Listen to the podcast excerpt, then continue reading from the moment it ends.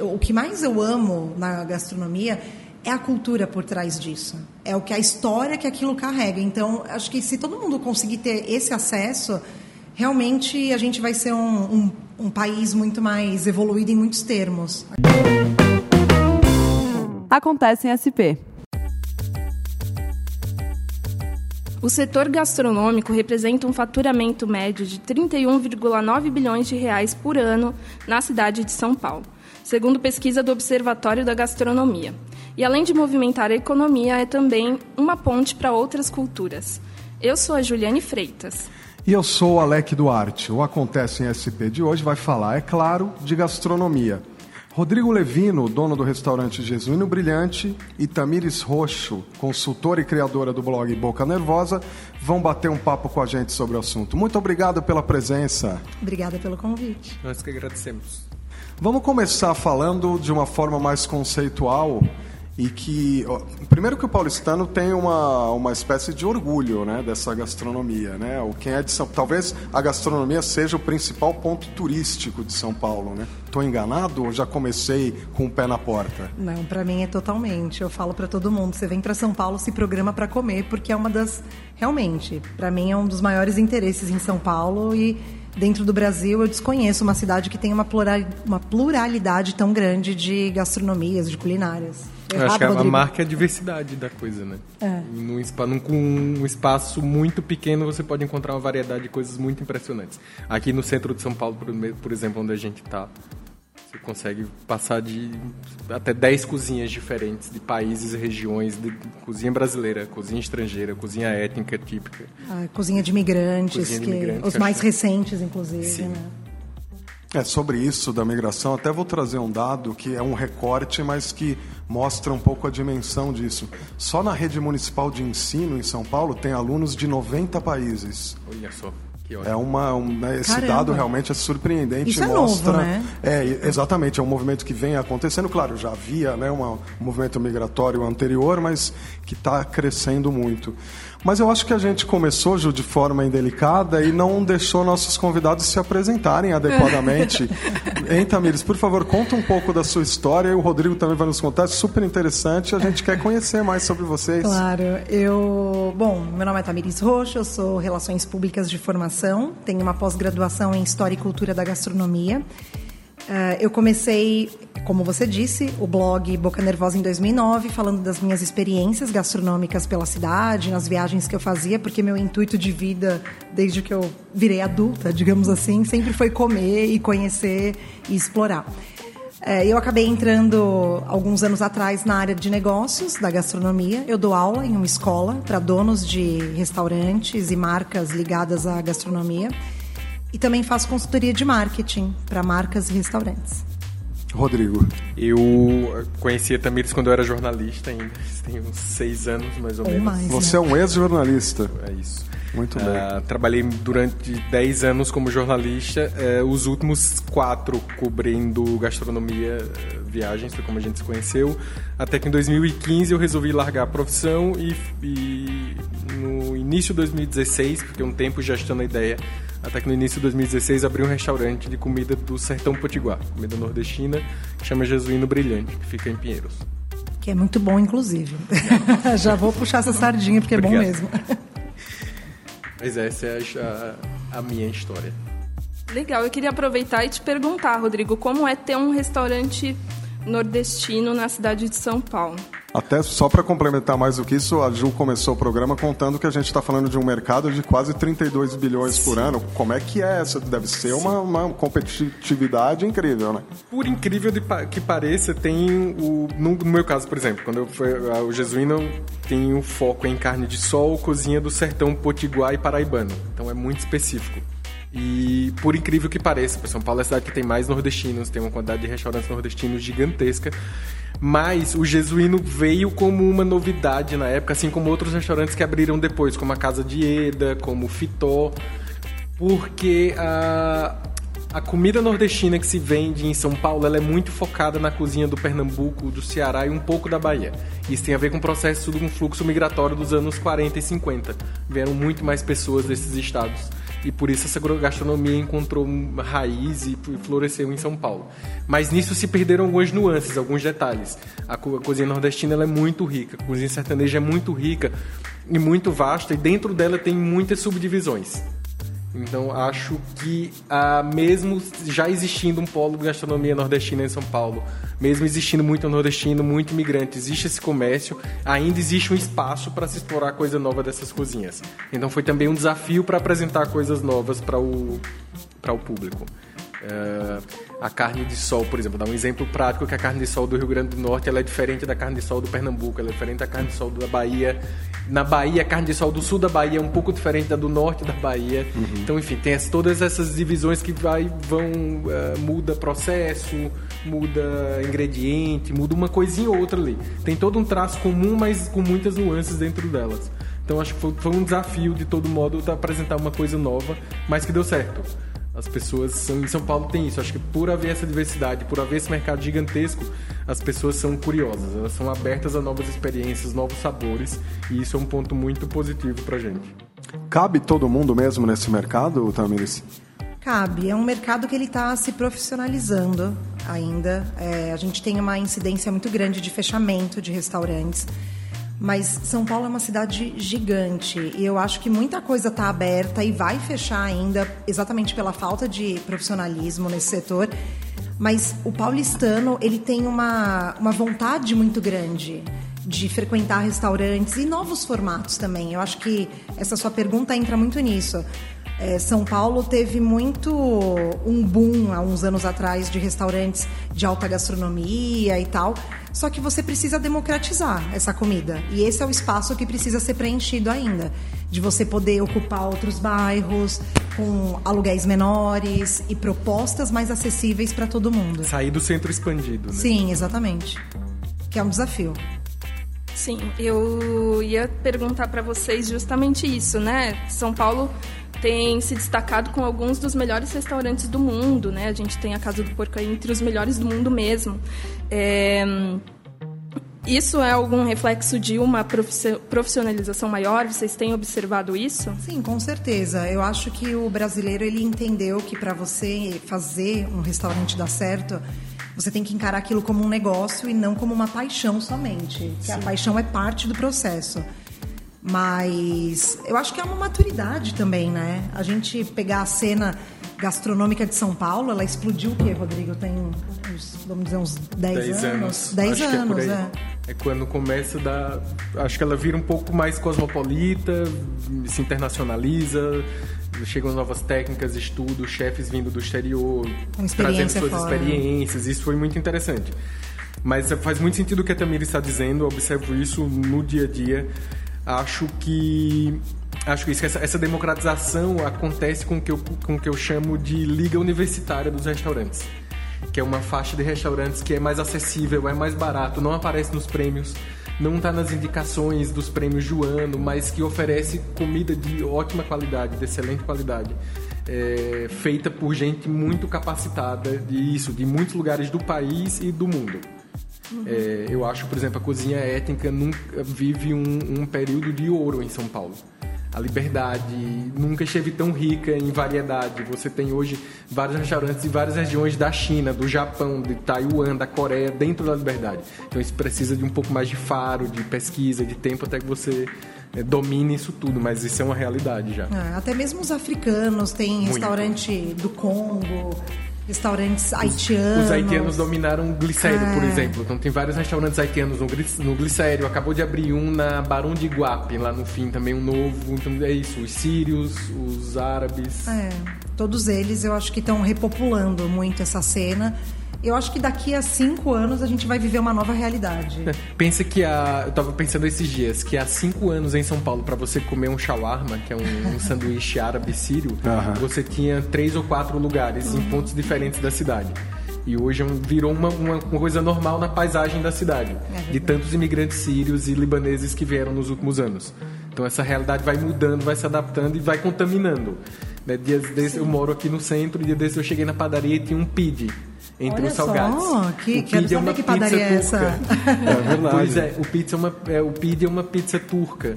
E daí eu fui perguntar depois pro gerente como aquilo tinha. parecia muito estranho ali no meio. De, e daí era um, um, padeiro sírio que já tinha trabalhado na padaria e acabou ensinando pro pessoal. E isso vai ficando e vai, vai acontecendo essas contaminações.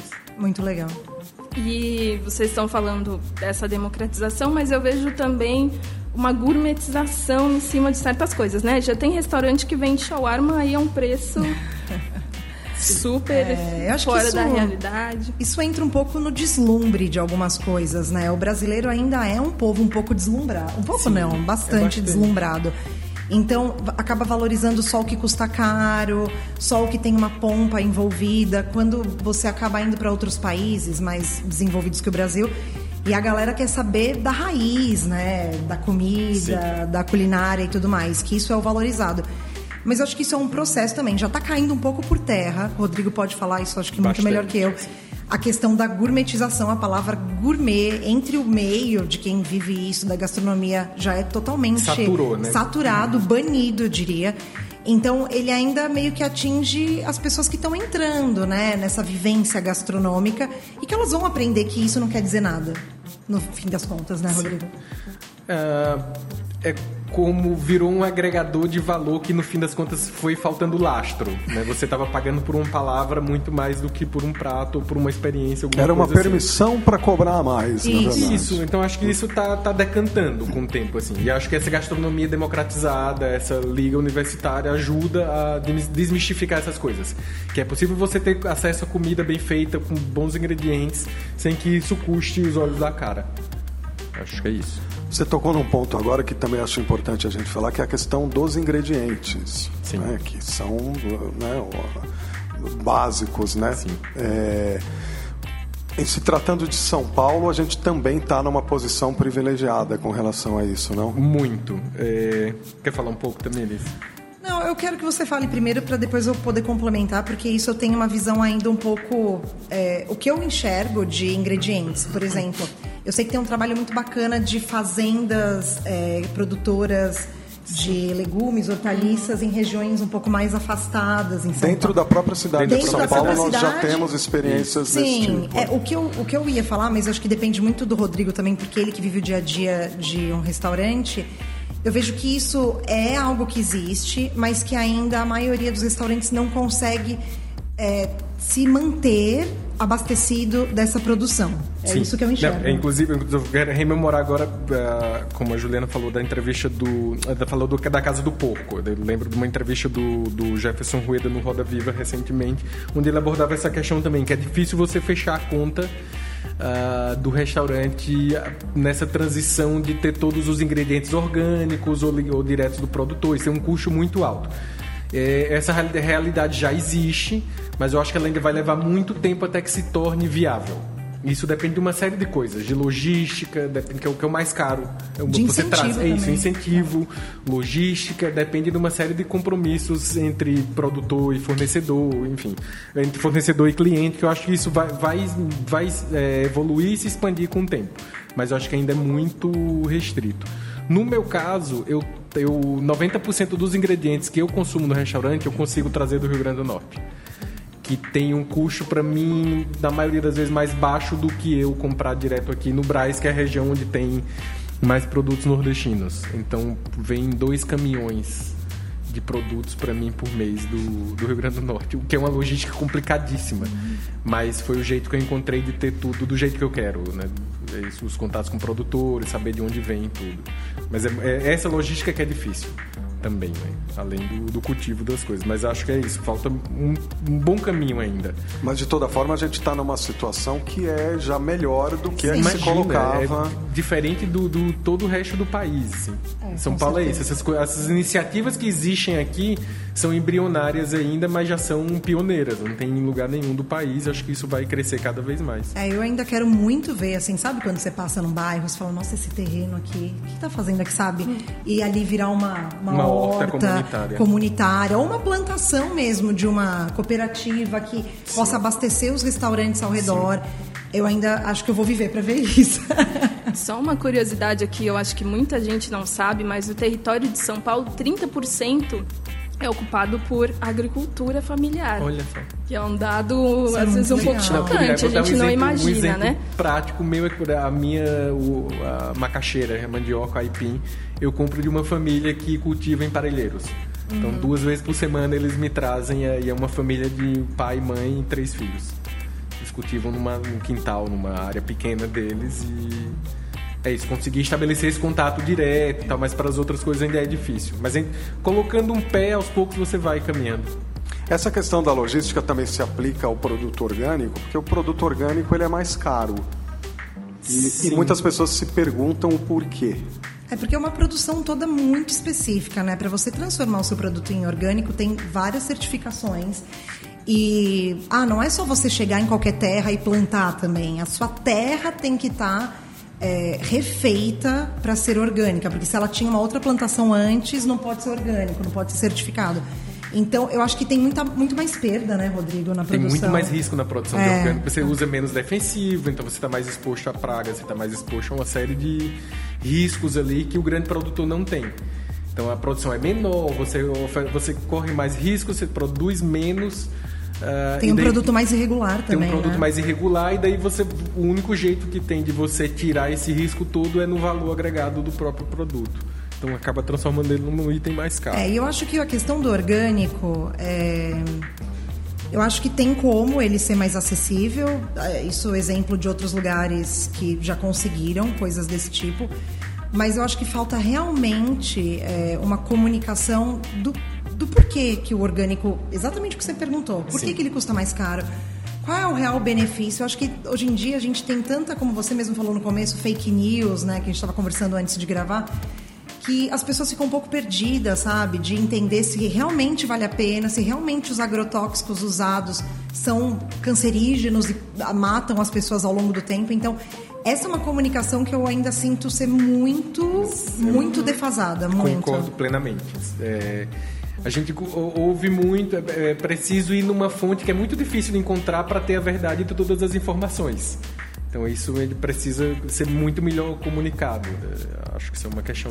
Ainda mais hoje que a gente vive num país que parece que está valorizando a cultura da ignorância. Sim, né? A verdade. cultura da desinformação. É isso, quanto mais informação, melhor para o público. Você consegue desmistificar as coisas. Acho que quanto mais desmistificar as coisas, quanto mais tirar é, isso, impressão errada do fato, acho que é, é melhor para quem consome. Vamos voltar a falar de restaurante? É, vamos voltar a falar de comida, né? É, a gente acha que não falou da mão de obra, né? Um pouco também existe essa, não sei se é mito, se é verdade, de, de que em São Paulo, né, você encontra, né, muito facilmente essa mão de obra. E, e uma coisa, os convidados, só para você que está nos ouvindo, já estão assentindo negativamente com a cabeça. É, e uma outra coisa que eu me lembrei também, quando a gente estava falando de restaurantes étnico, étnicos e etc. Enfim, isso também não basta para se constituir um bom restaurante, né? Pelo fato Não. de eu ser haitiano, eu vou sim. fazer comida, Sim. né? Vamos falar um pouco disso É, também. Eu acho que mão de obra o Rodrigo vai poder falar muito melhor, mas o que eu vejo trabalhando nessa área de negócios, junto com donos de restaurante, é que tem uma rotatividade muito alta. As pessoas ainda enxergam o trabalho dentro do restaurante como garçom, enfim, na cozinha, como um subemprego. E elas não, elas não valorizam aquilo e não pensam em crescer nisso, mas também tem toda uma cadeia dentro do restaurante de não conseguir ter um salário melhor por conta de imposto e de mil situações trabalhistas. É, e você falou dos haitianos até, e o que eu ouço muito falar é que eles são ótimos trabalhadores, que eles são ótimos garçons e que é uma força de trabalho que ajudou muito. Hoje em dia você vai em muitos restaurantes e tem a galera que veio do Haiti, que trabalha, que diz que não falta um dia, que, enfim. Então são dois, duas situações que eu acho que o Rodrigo vai poder falar muito melhor até. É isso, é bem isso que a Tamires falou. Assim, não é fácil. É um mito de que existe mão de obra farta e fácil. E que o serviço é E maravilhoso, qualificado. e Não, que as é pessoas dif- já chegam trabalhando. Não, é bem difícil, assim. Tenho muita dificuldade nisso, mas é uma dificuldade enorme. Eu diria que a maior dificuldade hoje para se manter um restaurante é de pessoal. Porque você está sempre nessa sinuca de bico. Acho que é, o funcionário não vai se desenvolver sozinho, sem algum estímulo, sem algum treinamento do restaurante. O restaurante, ao mesmo tempo, sobrecarregado de impostos, encargos e obrigações e tempo também. Né? Você precisa de tempo para treinar as pessoas, você precisa de espaço, você precisa. Então é uma via de mão dupla que eu acho que está sempre congestionada, tanto do dono do restaurante quanto dos funcionários. É, acho que falta. É isso, falta a visão do quão longe a cozinha pode levar você. E eu tento passar isso sempre que posso para quem chega no Jesuíno, para quem chega para trabalhar. É que isso, se você pensar isso aqui como um trampolim, como um ponto de partida, é, eu posso lhe mostrar um leque de possibilidades que você vai ter fora daqui, mas você precisa primeiro estruturar cada passo. Então tem essa questão é isso. O serviço é visto como uma coisa, sei lá, na Europa, nos Estados Unidos, qualquer jovem universitário de qualquer classe social vai complementar a renda da faculdade sendo garçom meio período, trabalhando fim de semana na hamburgueria, no restaurante, alguma coisa assim. Aqui é isso, o serviço, a cozinha é visto como um subemprego, como uma coisa menor, menos qualificada. Quando na real é uma oportunidade de você, qualificado, crescer muito dentro da profissão. É um pouco paradoxal que as formações em gastronomia são caríssimas também, né? São e super assim, as pessoas entram mega enganadas, né? Olha, na formação em gastronomia. Entram mega enganadas e saem mais enganadas ainda. Talvez desiludidas até hoje. É, porque acho que a maioria maioria desiludida, assim. Tem uma coisa que eu acho que tem muito a ver com os reality shows, com o modo como a, a gastronomia ganhou o espaço na mídia. Como uma coisa, sei lá, você vê um chefe que tá lá dando esporro e dando opinião. E o trabalho do chefe tá muito longe de ser só dar esporro e dar opinião. É, e isso, você, eles entram na faculdade achando que vai sair chefe, não é verdade e quando você sai, no fim das contas, você tem uma vivência prática que no dia a dia dentro do restaurante vai contar muito pouco. É verdade. E isso você, as pessoas que ele falou de, de sair da faculdade achando que vai ser chefe, eu sempre falo. Chefe é um cargo, é a mesma coisa que um CEO de uma empresa. Quem é que sai da faculdade de administração sendo CEO? Ninguém. Sim, ninguém. E eu acho que isso também é um problema que eu, eu não sei, eu não tenho contato assim tão forte com faculdades para saber se eles se movimentam hoje em dia com a grade do curso para poder fazer entrar na cabeça das pessoas que estão pagando um curso caríssimo que o caminho vai ser árduo, com certeza. É, que possivelmente o primeiro salário dessa pessoa quando sair na faculdade vai ser mais baixo ou a mesma coisa da mensalidade que ele pagava da faculdade. É, ou não vai ter salário, ou né? não vai ter salário. Se ele for estagiar em grandes é restaurantes, E aquela coisa de trabalhar horas a fio e etc. Né? Muitas horas a fio. A cozinha é um ambiente pesado, não tem nenhum glamour. Nem. Não tem poesia enquanto você está fazendo o seu prato, enquanto você está lidando com as pessoas é, é um trabalho pesado. Isso, isso eu acho que falta essa consciência de que é, o prazer de estar numa cozinha é diferente do que você vê das pessoas na TV ou cozinhando em casa. Aquela imagem bonita dos vídeos e daquelas coisas não tem. Agora, os realities também têm uma importância para trazer mais atenção para a gastronomia, tem. ou não? Não, tem sim. Acho que os realities eles deram uma atiçada no interesse das pessoas pela gastronomia e fizeram com que elas conhecessem novos ingredientes, novas culinárias e isso realmente faltava muito para o brasileiro que está começando a viver uma cena gastronômica mais expandida. Mas também os realities eles criaram isso que o Rodrigo acabou de falar mas eu acho que realmente tem a sua importância e isso movimenta muito. Educar o, Educa, o paladar é. da informação. E fazer que... as pessoas provarem coisas novas. Sim. Você pensa, por exemplo, um reality que mostrou um macaron sendo feito e ninguém nunca tinha ouvido falar do que era. A pessoa que tinha lá o ateliê dela e fazia, isso movimentou o negócio dela. Então tem o seu lado bom com certeza. Eu lembro de um episódio também, de um desses, eu não vejo reality show de gastronomia, mas eu lembro de um episódio há um tempo que eu vi que tinha a dona Margarida, que é proprietária do Izakaya Issa, que é um dos mais tradicionais da Liberdade. Eu acho um, um ponto luminoso da nossa gastronomia em São Paulo. E ela estava lá para ensinar a fazer um lamen. E metade dos participantes nunca tinham provado ou sabiam que era um, um lamen. Então acho que isso é importante. Você trazer informação para as pessoas, educar o paladar delas, despertar curiosidade. Existe isso aqui, isso aqui, você pode gostar disso. E é por trás disso tem uma história. Eu acho que isso é um, é um papel importante deles. Aproveito para perguntar se vocês acham que o, o paulistano, as pessoas que vivem em São Paulo, são são consumidores curiosos, assim, como vocês veem o, o paulistano eu acho que isso é sua bem, relação com a acho que isso é bem misturado. Também o Rodrigo deve conseguir responder isso com mais detalhe. eu vejo ainda uma resistência muito grande. O brasileiro ele tem um paladar muito básico, assim, muito restrito. Tem o lado da curiosidade, mas eu acho que ainda é uma mistura desses dois lados. Assim, eu vejo, por exemplo, muita gente, eu falo não da gastronomia, obviamente, mas minha família, amigos que não tem nada a ver com isso. Ai, não gosto de agridoce. Nunca nem provou, talvez, mas o conceito de misturar algo que pode ser doce Sim. com salgado já não, não quer saber. Ai, mas isso tem, sei lá, vamos supor, o, como chama aquele, aquela bebida árabe que é com coalhada e sal? Airan. Airan. Airan. É uma. como se fosse um milkshake, digamos assim, Sim. de coalhada com sal e hortelã e é gelo. Isso as pessoas ficam chocadas. Não bebi e não gostei. Não, não quer. É, exatamente. É que era uma coisa que acontecia muito com a cozinha japonesa, eu acho. Que uhum. foi desmistificando, democratizou, mas ele também democratizou quase o ponto de desfigurar. Que, né, que é, muita coisa que é vendido como cozinha japonesa, na real, são variações em cima de, de, o original já sumiu dali, né? Tem, acho que existe isso. é, o original acho que nem nunca existiu em alguns momentos, Sim. porque Sim. É engraçado, tem alguns vídeos de japoneses que vieram para São Paulo e foram comer em restaurantes nos japoneses, rodízios. nos rodízios. Eles, eles ficam chocados, porque a gente realmente tropicaliza muita coisa ao ponto de se desfigurar totalmente do que é a realidade. E eu acho que, ao mesmo tempo, a gente tem alguns lugares que fazem a comida mais purista, mas também tem um outro custo, é mais inacessível. E eu também gostaria de ver isso sendo um pouco mais, mais fácil o acesso, porque eu acho que é interessante. O que mais eu amo na gastronomia é a cultura por trás disso. É o que a história que aquilo carrega. Então, acho que se todo mundo conseguir ter esse acesso, realmente a gente vai ser um, um, um país muito mais evoluído em muitos termos, acredito. Eu acho que isso, tolerância e diversidade, né? Uhum. Se você pensar, por exemplo, tem um, um restaurante sírio que eu sempre vou aqui na Avenida São João que tem lá o armário que fugiu da guerra, né? chegou aqui, passou cinco anos sem ver os filhos, tem um garçom que é haitiano e outro de Cabo Verde. E aí você vai, você vai desmistificando as pessoas, você vai tirando o estranhamento com o que é com o outro, com o que é diferente. Acho que isso é muito interessante.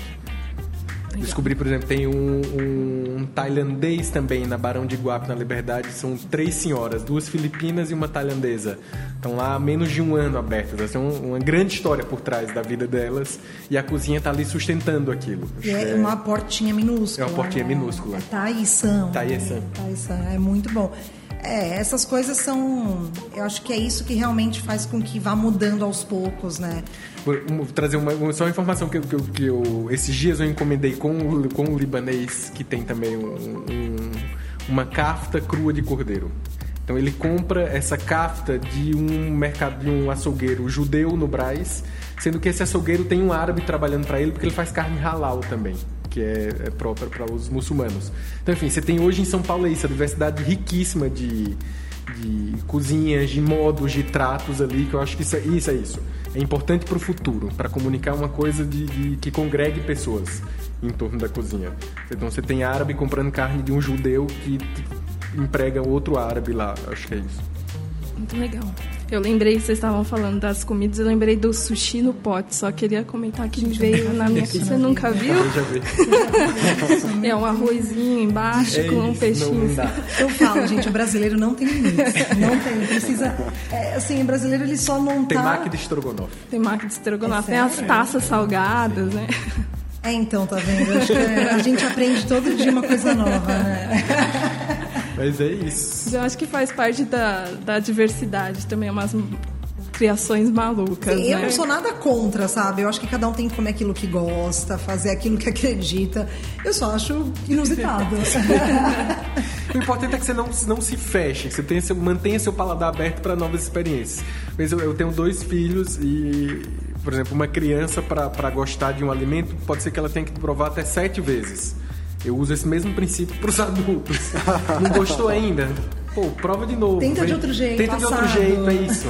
Mas tenta, percebe esse sabor, vê se você percebe isso, olha, não é bom. Fico tentando fazer essa introdução, assim. É, e eu tenho, puxando desse comentário do Rodrigo, eu acho que muita coisa na minha vida eu aprendi a gostar pela diferente maneira como era feito. Sim. Né? Até voltando à questão do paladar e tal. Porque tudo é questão de como você trabalha, né, o ingrediente e vai isso. servir aquilo. Sim.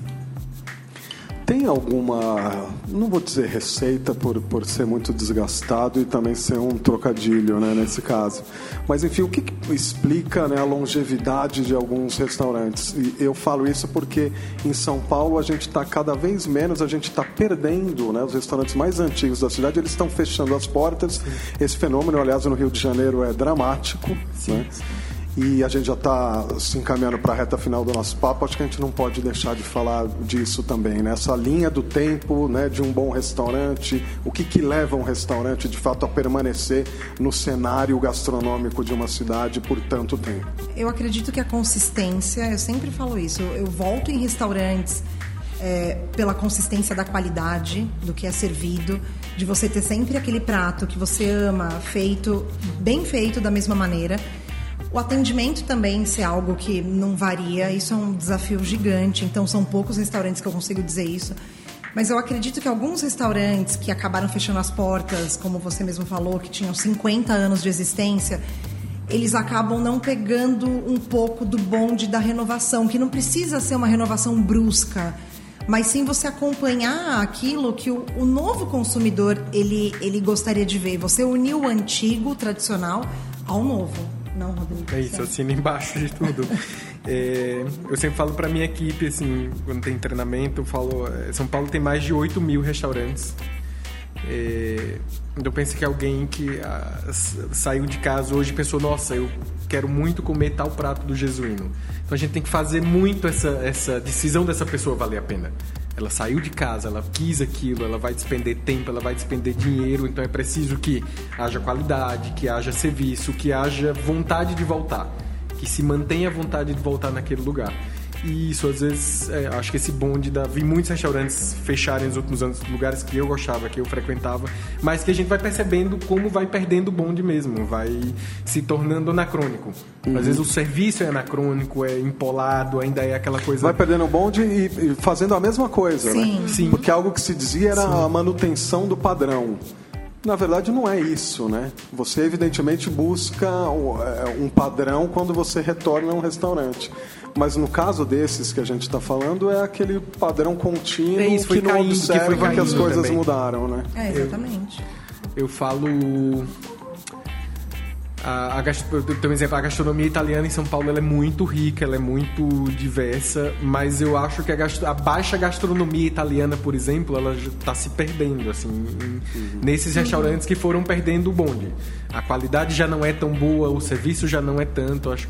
É isso, eu acho que no, no geral a gastronomia italiana se desenvolveu muito mais lá fora do que, do que aqui. É, eu acho que o pessoal, quem tem um restaurante desse, que vem há gerações, né? Um italiano, por exemplo, desses que são a baixa gastronomia italiana, é, eles não entendem que os clientes que mantinham eles, eles já não vão mais, eles morreram, eles não frequentam mais restaurantes. Tem que que são- renovar o público, Você tem né? que renovar o seu público. E assim, o público novo, por- vou dar um exemplo muito básico. É, você incluir um prato vegetariano no seu menu. Sabe, se você quer pegar uma galera nova de 30 anos, 20 e poucos, até menos se bobear, se você não tem uma opção dessa, ai, porque imagina, a gente faz isso há 100 anos. Se você não muda esse parâmetro, você nunca vai ter esse público no seu restaurante. Porque ele não pode comer lá. Então, eu acho que tem uma resistência muito grande das pessoas acreditarem. Eu vejo muito isso em donos de restaurantes que começaram há 40 anos atrás. Que ele teve uma época áurea e ele acredita que ele sempre foi tão bom que, como assim, que não faz mais sucesso? que o er- quem está errado é o público e não ele. É, é, uma, é uma situação bem difícil de reverter muitas vezes. Sim. Não, e é, e é difícil aplicar essa renovação também. É, tô pensando aqui no, no meu caso, eu comecei o Jesuíno com um terço do que é hoje o cardápio dele, em tamanho, por exemplo. Mas é muito trabalho. Qualquer coisa nova que você vai acrescentar, qualquer coisa nova que você vai. Enfim, tudo oferece um risco. Então é um trabalho permanente de você estar prestando atenção naquilo. É, de você estar vendo o que, que eu posso mudar aqui, o que, que eu posso melhorar. Há um ano e meio eu não tinha pratos vegetarianos nem veganos. Hoje é impossível não ter, porque isso é uma parcela importante da minha clientela. Vai lá a família que os pais vão comer muita carne, mas tem dois filhos que já não comem carne.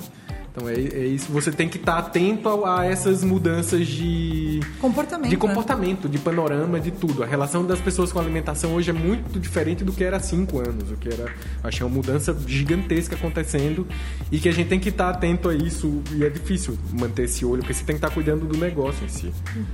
Vocês observam alguma tendência para os próximos anos? Como vocês imaginam que vai ser a gastronomia de São Paulo daqui cinco anos, algum tempo? Eu vejo que vai ser, assim, todo o nosso papo trouxe a isso também, realmente.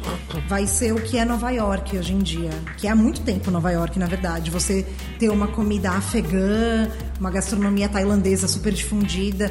Tem algumas coisas que eu acho mais difíceis porque a gente não tem colônia, né? Isso, isso, precisa... influencia muito, né? Você não tem comida mexicana em São Paulo de alta de qualidade. De qualidade, porque não tem não colônia tem mexicana, não tem é colônia isso. tailandesa. Tailandeses, assim, fracassaram grandemente Muito. na cidade. Muito. Mas eu acredito que isso está mudando, até porque com todos os problemas que a gente vive em São Paulo e no Brasil, o Brasil ainda é um país que abriga muitas pessoas e que é bom para muitas pessoas que acabam fugindo dos seus países por N motivos.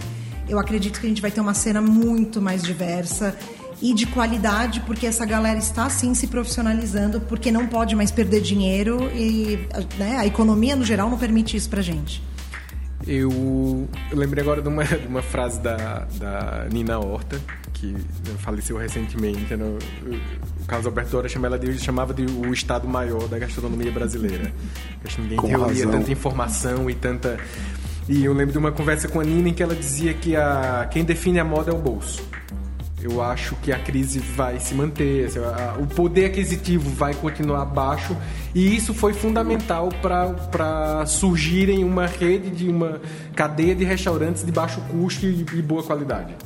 Eu acho que a tendência é isso, democratização, comida acessível, mais diversa e que a alta gastronomia, acho que serviço caro vai ficar cada vez mais uma coisa de nicho.